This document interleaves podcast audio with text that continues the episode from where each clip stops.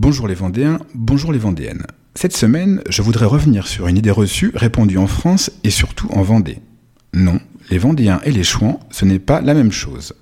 Pourtant c'est vrai, dans notre département, on ne compte plus les cafés, les restaurants et même les campings ayant choisi ce nom de Chouan en mémoire de nos ancêtres insurgés pendant la Révolution.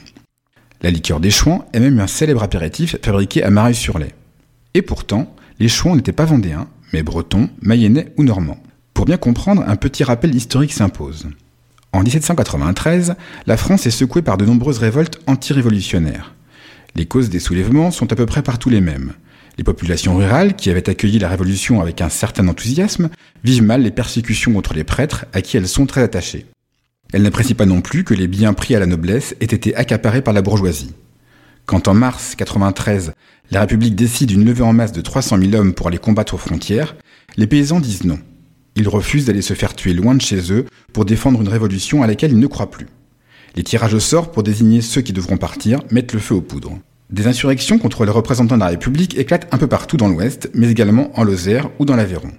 Au sud de la Loire, le foyer insurrectionnel se concentre dans le sud de la Loire-Atlantique, dans les Mauges, dans le nord des Deux-Sèvres et dans le Bocage et le Marais breton vendéen. La première grande bataille ayant lieu le 19 mars 93 près de Loire en Vendée, la Convention désigne sous le nom de Vendéens les insurgés de la zone. C'est aussi plus facile de parler des Vendéens que des Loire-Atlantiquais ou des Maine-et-Loiriens.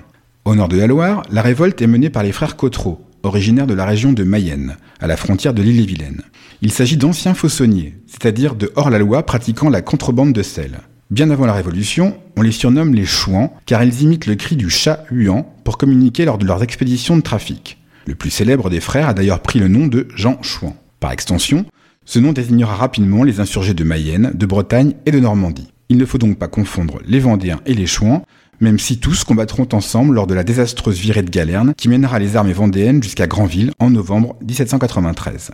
C'est tout pour aujourd'hui. C'était Sébastien de Le Saviez-vous Vendée, à vous les studios.